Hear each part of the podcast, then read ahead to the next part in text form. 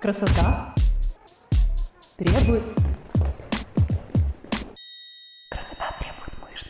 Привет! Это новый выпуск подкаста «Красота требует мышц». Меня зовут Галина Огневая, и я практикующий онлайн-фитнес-тренер. В этом подкасте мы будем много говорить про тренировки, пищевые привычки, мотивацию и любовь к себе. Каждую неделю я буду глубоко разбирать одну из тем, делиться своими мыслями и опытом. И раз в две недели будет дополнительный выпуск «Вопрос-ответ», где я буду отвечать на ваши вопросы. Наша общая цель – прийти к классной физической форме и хорошему самочувствию через системный подход в питании и тренировках. А моя личная цель – показать вам, что это возможно сделать без насилия над собой, изнурительных диет и эмоционального выгорания. Красота требует.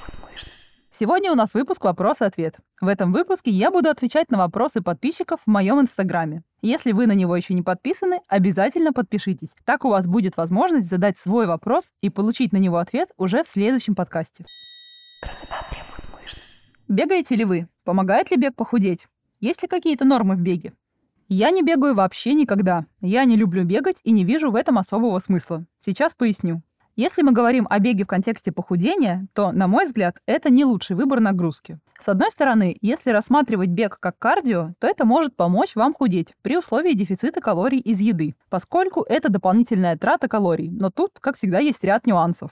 Во-первых, бег и кардио нагрузки в целом растят аппетит, что само по себе осложняет жизнь на дефиците калорий.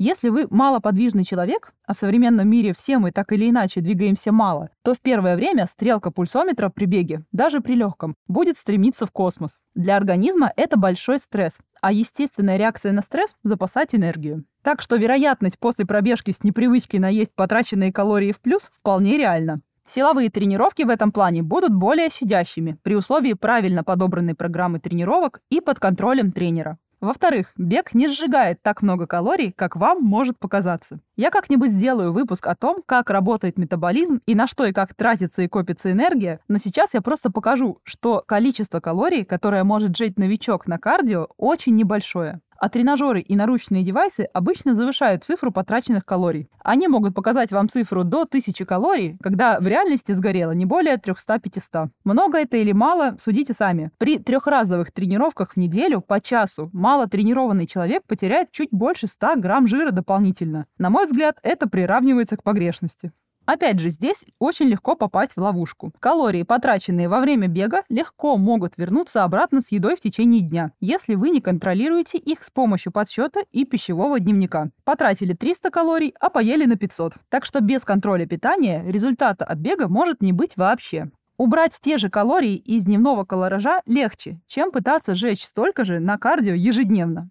Я понимаю, что в современном мире быстрого успеха, в кавычках, естественно, нам хочется побыстрее прийти к нашим целям, но правда в том, что здоровое похудение – это процесс не быстрый, а какие-то краткосрочные стратегии по быстрому снижению веса всегда и во всех случаях выходят нам боком и усложняют этот процесс как физически, так и ментально. В-третьих, даже несмотря на то, что за тот же час бега теоретически можно за раз сжечь больше калорий, чем за то же время на силовой, никто не отменял такое понятие, как метаболическая адаптация. Бег – это тренировки, а суть любой тренировки – сделать организм более устойчивым к нагрузкам. То есть это значит, что с каждой беговой тренировкой вы учите ваш организм более энергоэффективно бегать, то есть тратить меньше калорий. А чтобы срывать эту адаптацию, в тренировки нужно вносить какие-нибудь коррективы, продлевать дистанцию, увеличивать скорость, бегать по лестнице и в горку, то есть увеличивать нагрузку из раза в раз. А это как раз будет приводить к тому, что организм будет защищаться, будет снижаться повседневная активность и расти аппетит.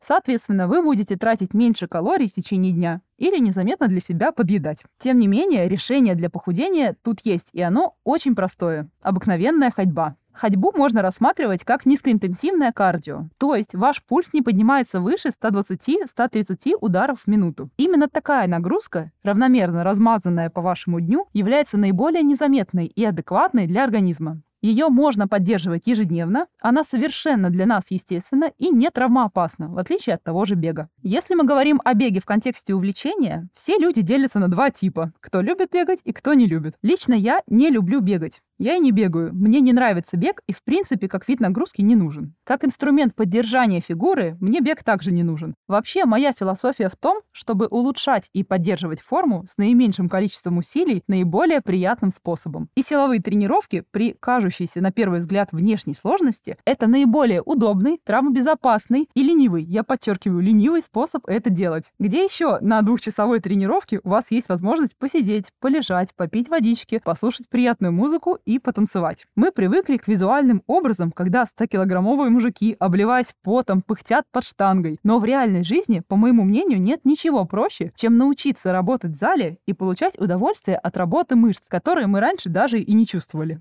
Качестве кардионагрузок и развития выносливости я хожу пешком, обожаю хайкинг, играю в волейбол, катаюсь на всем, что катается. У меня нет цели участвовать в марафонах или бегать на время. При этом я могу спокойно подняться без одышки по лесенке или идти в гору столько, сколько мне нужно. Но я знаю тех, кому бег нравится. И среди моих клиентов есть те, кто кайфует от бега. Кто-то любит выйти на улицу, кто-то бегает на дорожке дома или в зале. Я знаю, что многих это заряжает и дает энергию. Клиентов своих я специально бегаю бегать не заставляю. Если человеку нравится, то могу включить в программу в зависимости от цели, конечно.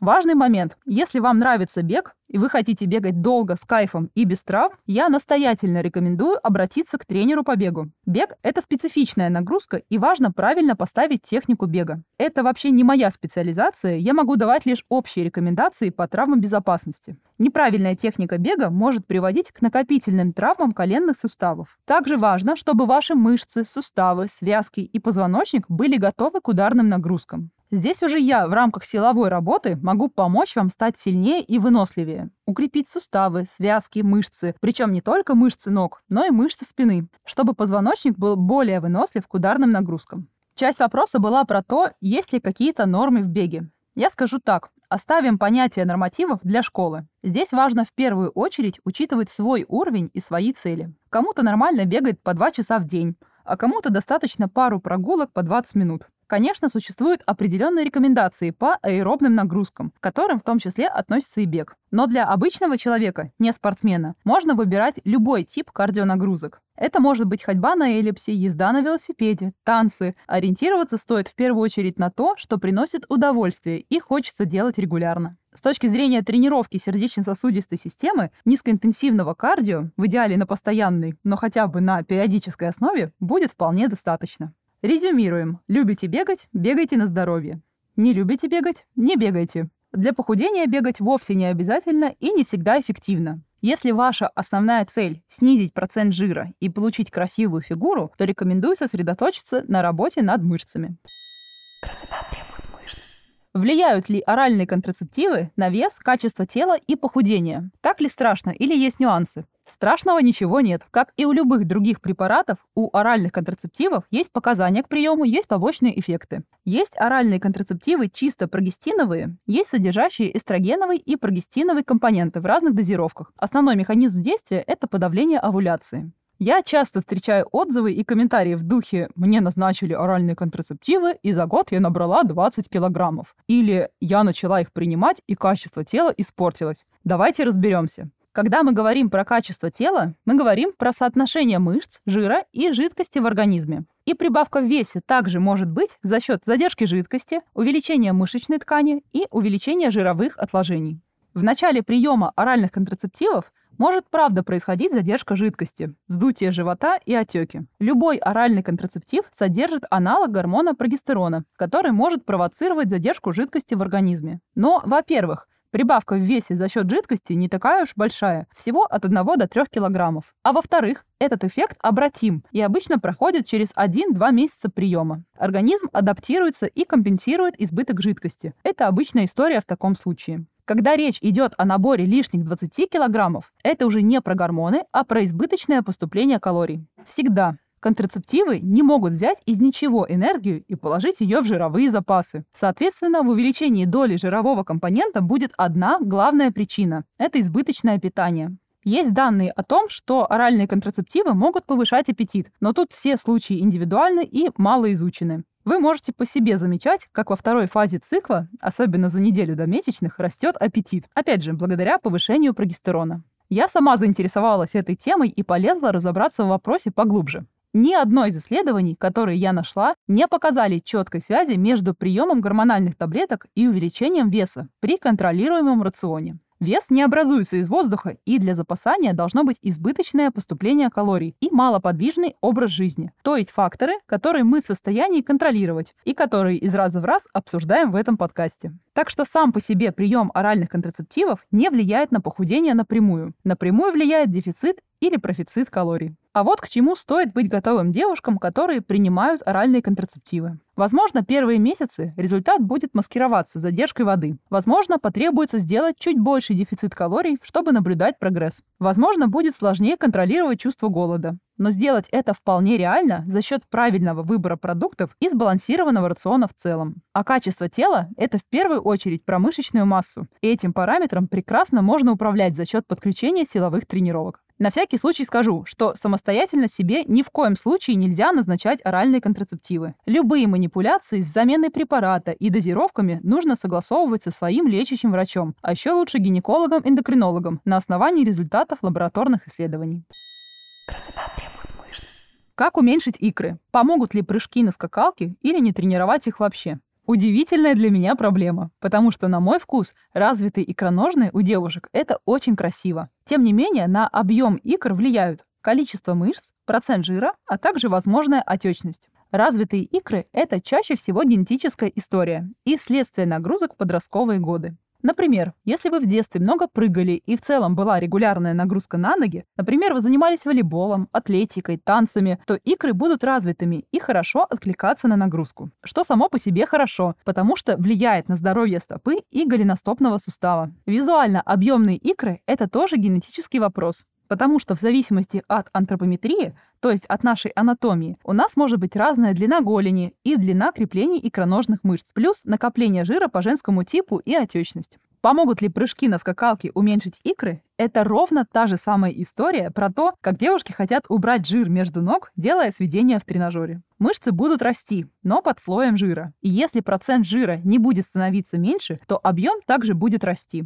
Но чтобы икры увеличились в размерах, надо постараться, потому что икроножные в основном состоят из медленных выносливых мышечных волокон, которые труднее поддаются гипертрофии, то есть увеличению в размерах. А выносливость нужна, потому что икроножные получают нагрузку ежедневно в каждом шаге. Я считаю, что если размер икроножных для вас является проблемой, здесь стоит рассмотреть вопрос в плоскости принятия собственного тела, потому что, по моему опыту, вряд ли там какой-то криминал. Но помимо этого можно поработать в трех направлениях. Первое – это уменьшить жировую прослойку, а это про дефицит калорий и активность в течение дня. При снижении процента жира ноги, в том числе и икры, станут худее и стройнее визуально. Второе – это сделать акцент на развитие ягодичных, задней и передней поверхности бедра. И тогда ваши ноги в целом будут смотреться более пропорционально, икры будут не так привлекать на себя внимание. Третье – понаблюдать за отечностью ног какое-то время. И если есть вопросы с этим, обратиться к врачу, чтобы исключить проблемы с венозным оттоком и поменять повседневную обувь на более удобную. Например, если вы постоянно ходите на каблуках. Напоследок хочу сказать вот что. Какое-то время было модно иметь тело, чем тоньше, тем лучше, без намека на мышцы и объемы вообще где-либо. Но, как мы уже обсуждали в подкасте про ягодичные, модные тенденции имеют свойство меняться и достаточно быстро, и нам незачем за ними гнаться. Фиксация на каких-то определенных частях тела у себя и других людей – это повод разобраться, почему нас это беспокоит и посмотреть на это по другим углом. На мой вкус и взгляд, прокачанные икры у девочек в совокупности с тренированными ногами и попой – это кайф и выглядит просто супер. Меня очень радует, что эстетика в массах потихоньку меняется.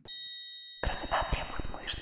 На этом мы заканчиваем сегодняшний выпуск. Большое спасибо, что дослушали его до конца. Подписывайтесь и оставляйте ваши отзывы в Apple подкастах. Если вы не подписаны на меня в Инстаграме, обязательно подпишитесь. Там вы сможете больше узнать обо мне и моем подходе, а также задать вопрос и получить ответ. А самые частые вопросы я буду разбирать в эфире подкаста. Услышимся с вами в следующем выпуске уже через неделю. И помните, что красивое тело требует не жертв, а любви к себе и немножечко дисциплины. Пока!